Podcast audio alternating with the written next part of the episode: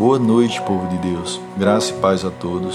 Meus amados irmãos, que conheçamos e prossigamos em conhecer a Deus e que conservemos a fé em nossos corações, na certeza de que fiel é o que prometeu para cumprir as promessas em nossas vidas. Vou deixar alguns versículos para a meditação de todos que se encontra no livro de Hebreus, capítulo 10, versículos do 35 ao 39, que diz: Portanto, não abandoneis a vossa confiança, pois nela grandioso galardão. Em verdade vos afirmo que necessitais de perseverança, a fim de que, havendo cumprido a vontade de Deus, alcanceis plenamente o que ele prometeu.